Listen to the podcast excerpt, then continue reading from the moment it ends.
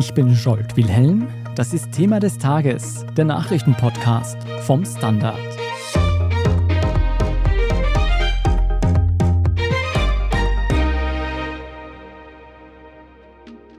Raubzüge, Vergewaltigungen, Morde und das alles am helllichten Tag. Wenn man die Schlagzeilen so mancher Boulevardzeitungen liest und hört, was gewisse Politiker am Land skandieren, könnte man zum Eindruck kommen, Wien ist ein Hort krimineller Energie und es wird immer schlimmer. Aber ist das wirklich so? Bislang galt Wien doch als eine der sichersten Metropolen der Welt. Wir sprechen deshalb heute darüber, was die jüngsten Kriminalitätsstatistiken sagen und wie es zum Bild vom gefährlichen Wien überhaupt kommt. Und darüber, was gegen Gewalt in der Stadt unternommen wird und ob es sich am Land wirklich sicherer lebt. Anna-Julia Fink, Jan-Michael Machert, ihr seid im Ressort Innenpolitik und Chronik im Standard und habt euch in den letzten Tagen sehr viel mit dem Thema Kriminalität beschäftigt. Wieso mehren sich denn in letzter Zeit die Diskussionen über die Sicherheit der Bundeshauptstadt? Warum gerade jetzt? Die Debatte kommt natürlich immer wieder mal. Zum einen gibt es tatsächlich eine Häufung von Morden. Also am Anfang des Jahres gab es gleich einmal zwei, einen in der Silvesternacht und dann zwei Tage später noch einmal. Und jetzt zuletzt gab es Anfang Februar noch einmal den Fall einer Schießerei in Simmering, der auch tödlich ausging. Ein 46-Jähriger hat am Mittwoch kurz vor 12 Uhr Mittag einen 43-Jährigen in Wien-Simmering mit einer Faustfeuerwaffe erschossen und danach mit dieser Suizid verübt. Da war auch noch ein prominenter Sportler involviert. Und zum anderen gibt es auch noch die politische Debatte, die ein Freiheitlicher ausgelöst hat, der Landesrat Waldhäusl. Der meinte sinngemäß, wenn Wien nicht so viel Zuwanderung hätte, dann sei das Land sicherer. Ja, wenn das schon lange geschehen wäre, dann wäre Wien noch Wien. Zu dieser politischen Debatte möchte ich gleich noch kommen, aber Jan-Michael Machert, so ein auffühlendes Kapitalverbrechen wie ein Mord oder auch eine Schießerei, da versteht man natürlich, wieso Kriminalität gerade ein Gesprächsthema ist. Aber was sagt uns denn die Statistik? Ist Wien wirklich so gefährlich, wie es die Gefühlslage nach so manchen Meldungen vermuten lässt? Also wenn man sich die Statistik ganz grundsätzlich ansieht, dann eigentlich nicht. Also wahrscheinlich verzerrt ein bisschen die Berichterstattung auch das Bild, also gerade von einzelnen Fällen, die halt ganz besonders berichtet werden oder von einer gewissen Häufung bekommt man vielleicht das Gefühl, Wien ist einfach total kriminell geworden. Wenn man sich aber das Bild der vergangenen zehn Jahre ansieht, dann fällt eigentlich auf, dass wir recht konstant liegen, was die Anzahl der Tatverdächtigen angeht, bis auf einzelne Ausreißer. Das war zum Beispiel eben 2019 und seither sinkt es wieder. Also wir befinden uns, wenn man es jetzt an Zahlen festmacht, wieder circa auf dem Niveau von 2012. Da hatten wir damals 74.700 Tatverdächtige angezeigt in Wien. 2019 waren es 90.000 und jetzt sind wir eben wieder circa auf dem Niveau von 2012. Also das heißt, insgesamt sind wir nicht krimineller geworden. Es gab nur einen kurzen Schwung sozusagen und seit 2019 geht es wieder runter. Also eigentlich gäbe es Grund zur Beruhigung. Aber Anna Julia, wie stehen wir denn im internationalen Vergleich da? Wie gefährlich ist Wien im Vergleich zu anderen Hauptstädten Europas zum Beispiel? Also wenn man sich internationale Studien ansieht, dann liegt Österreich als Land, aber auch Wien als Stadt immer auf den vorderen Plätzen. Jetzt ist natürlich die Frage, wie man Sicherheit misst. Also da kann man jetzt politische Stabilität hernehmen oder Lebenserwartung, aber wenn man die Tötungen und Morde hernimmt, für die es je nach Land auch manchmal unterschiedliche ähm, Rechtsdefinitionen gibt, dann passieren eigentlich in Wien sehr wenige Morde. Wien ist also eine der sichersten Hauptstädte der Welt. Woher kommt dann dieses akut schlechte Image? Ist das wirklich rein auf die Berichterstattung zurückzuführen? Du meintest ja schon, es gibt auch eine politische Debatte dahinter. Ich glaube, es ist beides. Ich glaube, es ist zum einen schon so, dass, dass jetzt besonders aufsehenerregende Fälle natürlich auch größere Aufmerksamkeit erzielen. Und ich glaube, zum anderen ist es schon so, dass bestimmte politische Kreise, und damit meine ich jetzt vor allem die FPÖ und vor allem auch die ÖVP, das sind natürlich nicht zufällig die oppositionellen Parteien im sozialdemokratisch regierten Wien, haben natürlich auch Interesse, Wien schlechter darstellen zu lassen, als es ist, den Fakten nach.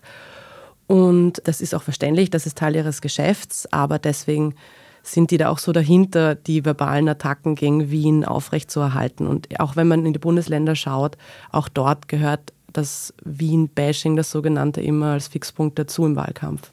Speziell bei der FPÖ fällt auf, das ist ja nicht nur Oppositionsarbeit, wenn sie auf Sicherheitsthemen setzen, das ist ja auch ihr Kernthema. Und hier wird immer wieder propagiert, dass besonders viel kriminelles Potenzial und Gewaltbereitschaft bei Migranten vorherrscht. Ist es ein reines Schüren von Vorurteilen, Jan Michael, oder ist da doch etwas dahinter? Also ich glaube, das kann man so einfach, wie das die FPÖ sagt, nicht auf einen Nenner bringen. Also wir haben jetzt zum Beispiel als Indikator in der Diskussion oder in der Recherche auch das Jahr 2015 zum Beispiel hergenommen, weil das immer so als der Punkt gesehen wird, wo ja auch immer in Wien dann die FPÖ immer sagt, okay, ab dann sind Syrer oder Afghanen besonders auffällig, was die Kriminalität und so weiter angeht, was Vergewaltigungen angeht, was Körperverletzungen angeht und so weiter. Und wir haben einfach das als Indikator genommen und da merkt man eigentlich nicht, dass man das so sagen kann, nämlich aus vielerlei Hinsicht. Wenn man sich zum Beispiel anschaut, wir haben dann die Indikatoren für Körperverletzung hergenommen, für Mord, für Vergewaltigung, also sprich für Delikte, die jetzt tatsächlich Menschen betreffen sozusagen, also wo es jetzt nicht um Steuerbetrug oder so weiter geht, weil das sind ja die Dinge, über die wir berichten, die uns auffallen, die auch Leute spüren sozusagen. Wenn man jetzt zum Beispiel hernimmt, Mord ist eigentlich sehr stabil. Da fällt es jetzt nicht auf, dass es einen so einen großen Ausreißer nach oben gäbe, dass man sagen könnte, okay, seit 2015, seit die Migration oder die Fluchtkrise damals auf dem Höhepunkt war, seither passieren wahnsinnig viele Morde oder wahnsinnig viele Körperverletzungen zum Beispiel. Gerade letzteres ist ein interessantes Beispiel. Da hat sich eigentlich was der Anteil der Fremden und der Österreicher angeht, hat sich es eigentlich angeglichen auf einem höheren Niveau. Natürlich waren Fremde zum Beispiel 2006 deutlich geringer, was die Deliktzahl angeht, aber heute sind zum Beispiel Österreicher und Fremde bei ca. 5000 jeweils sozusagen. Das heißt, es hat schon zugenommen auf der fremden Seite, aber es gibt inzwischen eine Angleichung. Das heißt, man kann aber nicht sagen, das sieht man auf keiner einzigen Linie, die wir gezogen haben in den vergangenen Jahren, dass man jetzt sagen könnte, okay, seit 2015 ist Wien oder ist Österreich krimineller geworden. Also insgesamt muss man immer sagen, nimmt es jetzt in den vergangenen Jahren zum Beispiel wieder ab. Du hast vorhin schon gesagt, es ist nicht immer einfach, aus der Statistik auf die Einzelfälle zu schließen. Aber was ist denn, wenn zum Beispiel eine Art von Gewaltverbrechen besonders überrepräsentiert ist in einer Bevölkerungsgruppe? Worauf lässt sich das zurückführen? Ich meine, auch das lässt sich pauschal nur sehr schwer sagen. Wir haben jetzt zum Beispiel hergenommen, weil es in den Medien immer sehr, sehr stark repräsentiert war, waren zum Beispiel Afghanen und Syrer in Bezug auf Vergewaltigungen. Wenn man da mit Expertinnen und Experten spricht, wird es damit erklärt, dass das sehr stark mit dem patriarchalen Frauenbild in jenen Ländern, in jenen Fluchtorten sozusagen zu tun hat. Warum dann zum Beispiel Syrer und Afghanen bei Körperverletzung zum Beispiel überrepräsentiert sind, ich glaube, das kann vielschichtige Gründe haben. Kann unter Afghanen, unter Syrern oder unter den unterschiedlichen Ethnien sozusagen auch Konfliktpotenzial kann es da geben, sozusagen, dass es dann zu Körperverletzungen kommt. Also man kann jetzt aber nicht sagen, dass es tatsächlich einen einzigen Grund oder einen pauschalen Grund dafür gäbe, dass die überrepräsentiert sind. Also da tue ich mir schwer, ehrlicherweise. Aber zum Beispiel bei Vergewaltigung kann man es mit der patriarchalen Struktur aus den Herkunftsländern beschreiben. Also einerseits ist es wichtig, die Hintergründe von solchen Gewaltverbrechen zu kennen, aber es ist eben offenbar ebenso wichtig, die individuellen Motive zu berücksichtigen und auch sich anzuschauen, unter welchen Bevölkerungsgruppen passieren denn diese Verbrechen. Genau. Aber was man auch da dazu sagen muss, oder was auch Expertinnen und Experten immer raten, was man dazu sagen muss, auch das ist jeweils immer nur ein Bruchteil der Diaspora sozusagen oder der Community selbst, die eben Vergewaltigungen begehen, die Körperverletzungen begehen und so weiter. Mhm. Das hat dann aber eigentlich auch wenig Auswirkungen auf die Gesamtsicherheitslage, wenn jetzt diese Gewaltverbrechen tatsächlich innerhalb eines Personenkreises passieren. Also genauso kann man das betrachten. Das, was vielleicht dazu kommt zu der ganzen Geschichte, ist natürlich, auch wenn dem so ist, dann hat das vielleicht für mein Sicherheitsgefühl einmal per se wenig zu tun. Aber natürlich ändert es trotzdem im Sicherheitsgefühl insgesamt etwas, wenn zum Beispiel der Praterstern im Fokus steht oder der Keplerplatz im Fokus steht in Favoriten und so weiter. Man verbindet dann mit diesen Plätzen natürlich eine Form von Gewalt, ob mich die jetzt direkt betrifft oder nicht. Und wenn ich das in diversen Zeitungen lese, dann gehe ich natürlich mit einem völlig anderen Gefühl auf diese Plätze als davor sozusagen. Also das muss mir jetzt nicht unbedingt direkt betreffen, aber es verändert vielleicht mein Sicherheitsgefühl, mein subjektives Sicherheitsgefühl grundsätzlich. Mhm. Wer ganz objektiv gesehen am meisten von Gewalt betroffen ist in Wien, darüber sprechen wir gleich und auch darüber, was die Stadt gegen Gewalt und Verbrechen unternimmt. Bleiben Sie dran. Frisst die Inflation mein Erspartes auf? Soll ich mein Geld in Aktien stecken? Und wie funktionieren eigentlich Kryptowährungen? Im neuen Standard-Podcast Lohnt sich das? sprechen wir über alles rund ums Thema Geld und Geldanlage wie man in Aktien investiert und was genau hinter einem NFT steckt. Im Gespräch mit ExpertInnen gehen wir jede Woche diesen und vielen weiteren Fragen auf den Grund. Lohnt sich das? Der Standard-Podcast über Geld findet ihr auf der Standard.at und überall, wo es Podcasts gibt. Anna Julia, lass uns gleich noch darüber reden, wo in Wien am häufigsten Verbrechen begangen werden. Davor möchte ich aber noch wissen, welche Bevölkerungsgruppe ist denn am meisten betroffen von Gewalt? Also wenn man sich jetzt Vergewaltigungen und Mord hernimmt, dann sind das vor allem Frauen, wobei man da auch dazu sagen muss, dass der Großteil der Vergewaltigungen und auch der Morde eher im privaten Bereich passiert. Das sind ja meistens dann eher Partner oder Menschen aus der Familie. Aber auch im öffentlichen Bereich, wo es ja auch um Macht geht und die Frage, wer hat hier die meiste Macht, da sind es ja auch vor allem Frauen, die zu Recht sich dann vielleicht an dunklen Orten oder an Plätzen, wo mehrheitlich sich Männer aufhalten, sich unwohler fühlen. Und wenn man sich beispielsweise anschaut, wie sich Morde entwickelt haben in den vergangenen 50 Jahren, dann ist es so, dass sich die Morde sehr verändert haben, aber was geblieben ist, sind eben diese Femizide, also diese geschlechtsbezogene Straftaten. Und da sagen Jugendarbeiter und Sozialarbeiterinnen, dass es da eben wichtig wäre, generell das Konzept Männlichkeit anzugehen. Und wenn ich das richtig verstanden habe, dann passiert ja diese Gewalt an Frauen besonders oft innerhalb der Familie oder innerhalb des Bekanntenkreises. Jan Michael, gibt es denn Statistiken, die zeigen, dass Gewalt in Wien in manchen Bezirken öfter vorkommt als in anderen? Ich meine, natürlich gibt es in gewissen Bezirken, also ich glaube, der erste Bezirk, der jedem einfällt, und das trifft ja dann auch immer auch auf die Statistik zu, ist Favoriten. Gibt es natürlich manche Bezirke, in denen Straftaten öfter vorkommen. Ich glaube, wie man Favoriten grundsätzlich vielleicht sehen muss, ist erstens einmal ein besonders bevölkerungsreicher Bezirk. Also das relativiert manche Dinge schon. Also es ist einfach so groß wie Linz, dieser Bezirk, was man, glaube ich, oft vergisst. Und da muss man sich, glaube ich, über die Motivlage vielleicht ein bisschen mehr Gedanken machen. Dazu kann ich jetzt nicht wahnsinnig viel sagen. Es gibt einfach wenig Daten dazu, es gibt einfach wenig Forschung dazu dazu. Aber was ich mir vorstellen könnte, es ist ein total bevölkerungsreicher Bezirk, sozioökonomisch schwächer aufgestellt als die Innenstadt. Aber wie gesagt, wenn man dann den Faktor Bevölkerung dazu zieht, dann dreht sich das Bild sozusagen, wenn man die Straftaten hernimmt, plötzlich auf der Karte. Das war für uns auch ein bisschen überraschend, weil dann ist Favoriten nicht mehr auf Platz 1, sondern plötzlich die innere Stadt, weil es eben Tourismusattraktionen gibt, weil es einfach Lokale gibt und so weiter und so fort, wo sich einfach viel, viel mehr kumuliert. Da wohnen einfach weniger Menschen, da fällt es plötzlich in der Statistik ganz anders auf, was das andere natürlich nicht relativieren soll, aber trotzdem. Also das ist, je nachdem, wie man die Statistik betrachtet, sozusagen, fällt dann der eine oder der andere Bezirk plötzlich auf eine höhere Stufe. Anna Julia, was unternimmt denn die Stadt, um besonders gefährdete Bevölkerungsgruppen besser zu schützen? Also wenn man jetzt mal absieht von eben sozioökonomischen Aspekten, dann könnte man beispielsweise die Präventionsarbeit hernehmen. Da würden sich wahrscheinlich viele mehr Geld wünschen. Da passiert allerdings auch viel. Wenn man sich aber hernimmt, beispielsweise die Frage, was für ein Bewusstsein da ist, fällt mir ein, die lancierte Kampagne der Stadt Wien wegen K.O.-Tropfen beispielsweise. Also ich glaube, da war vielen auch nicht bewusst, dass viele Vergewaltigungen auch von dem ausgehen. Und eine andere Sache beispielsweise ist ja, die Polizeiarbeit. Da ist die Frage eben, das heißt ja schon lange, der Polizei in Wien fehlt es an Personal und dann auch die Frage, wie ist die Polizei zusammengestellt? Sind es Frauen auch zunehmend, von denen gesagt wird, sie würden mehr deeskalierend arbeiten, sind es vielleicht auch Polizisten mit Migrationshintergrund, die vielleicht leichter einen Zugang finden zu bestimmten Gruppen. Und ein ganz anderer Aspekt beispielsweise ist der der Stadtentwicklung, also wie eine Stadt überhaupt gebaut wird. Und hier auch der öffentliche Bereich. Also wie schaut es mit der Beleuchtung aus? Werden Parks, Straßen so gebaut, dass bestimmte Bevölkerungsteile hingehen statt nicht hinzugehen, wie es jetzt ist. Also Parks beispielsweise wurden ja die allerlängste Zeit aus männlicher Perspektive gedacht. Das heißt, eine Gruppe von jungen Frauen geht vielleicht das gar nicht hin, aber wenn ein Ort so gebaut wird, dass alle mitbedacht werden, ältere Menschen, Frauen, jüngere Menschen, dann entsteht vielleicht kein Ort, wo niemand erst hingeht. Ich glaube, die soziale Durchmischung grundsätzlich, auch das ist eben das Thema Stadtentwicklung, dass Bezirke sozusagen sehr migrantisch geprägt sind und andere überhaupt nicht zum Beispiel. Das ist auch, glaube ich, etwas, was man sich vielleicht überlegen muss. Ist nicht, dass ich sage, sozusagen migrantische Bezirke sind Problembezirke per se, aber ich glaube, die soziale Durchmischung spielt da auch eine ganz, ganz große Rolle, nämlich eben was Perspektiven angeht. Also ich glaube, jeder von uns kennt das. Ich meine, sobald Menschen aus sozioökonomischen abgehängteren Familien sozusagen, das müssen jetzt nicht nur migrantische sein, sondern es gibt ja auch autochtone Familien, die genauso abgehängt sind, wenn die ein völlig anderes Umfeld haben, das auch vielleicht ganz anders in der Stadtentwicklung gebaut wird, dass man nicht mehr das Gefühl hat, man ist eben in so einem Bezirk,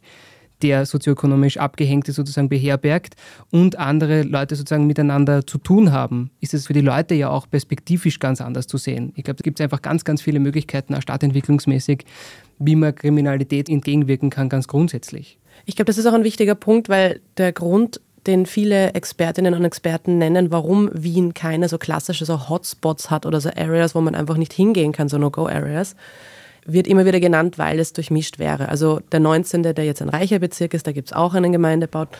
Der 10., der immer wieder als Problembezirk genannt wird, auch da kommen die, wenn man es zugespitzt sagen möchte, die Bobos mit ihren Familien jetzt irgendwie hin. Also es ist alles etwas durchgemischter, weshalb die meisten sagen, so richtige No-Go-Areas gibt es nicht in Wien, was erstaunlich ist für eine Großstadt eigentlich. Wien hat keine Bonlieu so wie Paris zum Beispiel. Mhm. Jan Michael, welches Bild haben denn die Bundesländer von der Bundeshauptstadt? Ich glaube, das gängige Bild ist ja, also das kenne ich auch von meiner eigenen Verwandtschaft sozusagen aus Niederösterreich, die im Norden Niederösterreichs wohnt.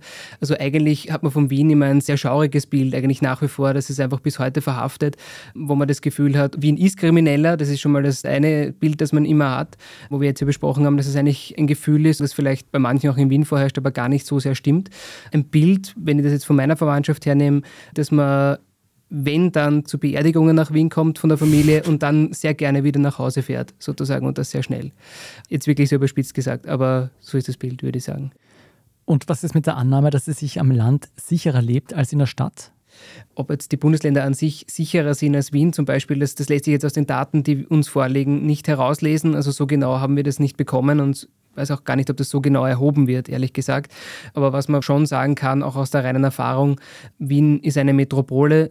Da merkt man ganz einfach schon, dass wahrscheinlich die Möglichkeit der Kriminalität sozusagen deutlich höher ist. Also da leben einfach deutlich mehr Menschen beieinander. Da kann einfach auch deutlich mehr passieren. Also ich glaube, das kann man wahrscheinlich logisch so herleiten.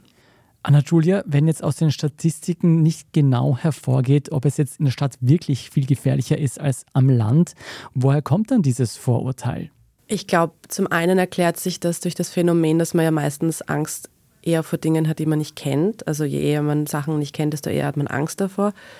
Zum anderen hat es diesen Gegensatz, diese Figur immer schon auch gegeben. Also ich habe beispielsweise mit Monika de Franz gesprochen, eine Professorin für politische Soziologie, und habe sie genau dazu gefragt. Und sie meinte, das ist eine Metapher, die hat sich in unsere Köpfe eingebrannt. Und auch wenn sie in unserer Realität überhaupt keine Konsequenzen hat, dann bleibt das dennoch und genau das sprechen Politiker und Politikerinnen eben an. Das hat es in der Geschichte immer schon gegeben, diesen Gegensatz, also diese unsichere, gefährliche Stadt als Ort von Krankheit und Kriminalität und im Gegensatz zum friedlichen, idyllischen Land. Und das hat sich vor allem durchgesetzt im 19. Jahrhundert, ab der Zeit der Industrialisierung, als die Massen vom Land in die Stadt gezogen sind und die Stadt da von vielen als was Neues und Chaotisches und irgendwie Verlottertes beschrieben worden ist. Und das zieht sich bis heute ein bisschen durch, auch in ganz anderen Formen, also in Hollywood-Filmen oder eben auch auf Social Media, wenn man einfach in seinen eigenen Blasen bleibt und Dinge nicht kennt oder nicht hinterfragt. Und all das verstärkt eben dieses Klischee über einen Ort, der vor allem außerhalb von Wien oft als Migrationsbabel und krimineller Hotspot beschrieben wird, der aber eigentlich nicht ist. Wien ist also kein Hort der Kriminalität und der Gewalt, das sagt die Statistik und das sagt auch ihr, Jan-Michael Machert und Anna-Julia Fink, nachdem ihr euch sehr lange damit beschäftigt habt. Vielen Dank für eure Recherche und diesen Einblick. Gerne, danke. Bei uns geht es jetzt gleich weiter mit dem Meldungsüberblick und da schauen wir uns ein Ärgernis an, von dem tatsächlich alle Österreicher und Österreicherinnen betroffen sind. Wenn Sie uns in der Zwischenzeit schon mal unterstützen wollen, dann freuen wir uns über ein Abonnement. Alle Infos dazu finden Sie auf abo.derstandard.at oder Sie können auch ein Premium-Abo auf Apple Podcasts abschließen. Wir sind gleich zurück.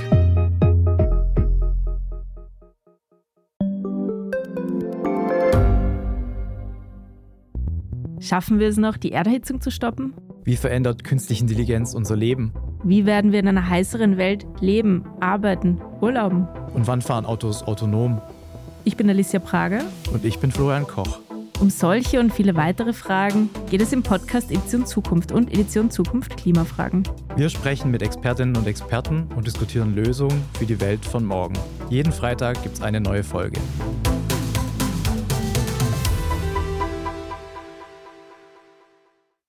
Und hier ist, was Sie heute sonst noch wissen müssen. Erstens, die Inflation in Österreich ist im vergangenen Jahr auf 11,2 Prozent angestiegen, während sie in der Eurozone zurückgegangen ist. Der große Preistreiber sind weiterhin die hohen Energiekosten. Mittlerweile ist aber auch ein durchschnittlicher Wocheneinkauf spürbar teurer. Der kostet im Vergleich zum Vorjahr rund 13 Prozent mehr. Was die Energiekosten angeht, gibt es aber auch gute Neuigkeiten. Kundinnen vom Verbund könnten Geld zurückbekommen, weil eine Strompreiserhöhung im Sommer letzten Jahres laut Handelsgericht Wien nicht zulässig war. Der Verbund will jetzt gegen das Urteil vorgehen, deswegen könnte eine endgültige Entscheidung noch ein bis zwei Jahre auf sich warten lassen. Zweitens, heute am Donnerstag beginnt in Wien die jährliche Sitzung der Organisation für Sicherheit und Zusammenarbeit in Europa, kurz OSZE. Die Tagung wird bis morgen am Freitag dauern und dadurch auch mit dem Jahrestag des russischen Einmarsches in die Ukraine zusammenfallen.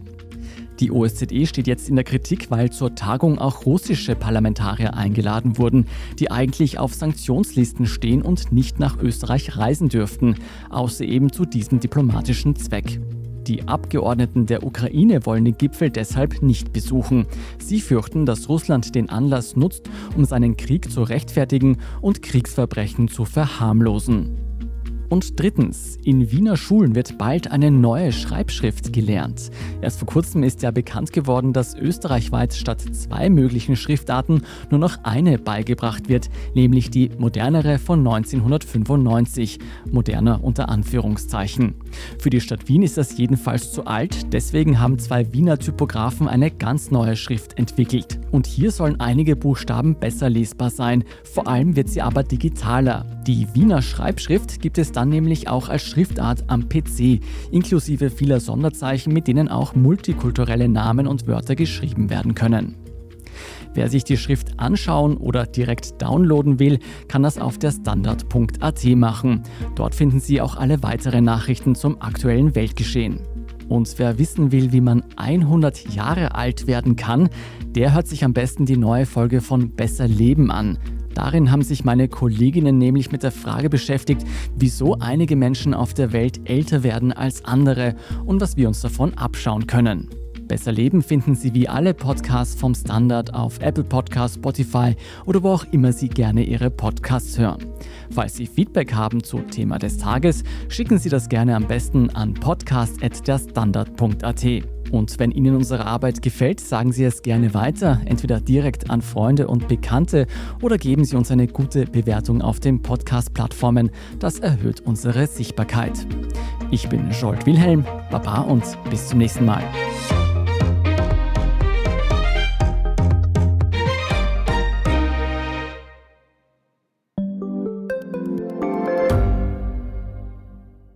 Ich bin die Franziska Ich bin der Martin. und wir wollen besser leben. Lohnt sich 10.000 Schritte zu gehen jeden Tag? Ist das Großraumbüro wirklich so schlecht wie sein Ruf? Spoiler, ja. Bringt's was, Intervall zu fassen? Wir fragen die, die es wirklich wissen und probieren es auch gleich selber aus. Bei Besser Leben, jeden Donnerstag eine neue Folge.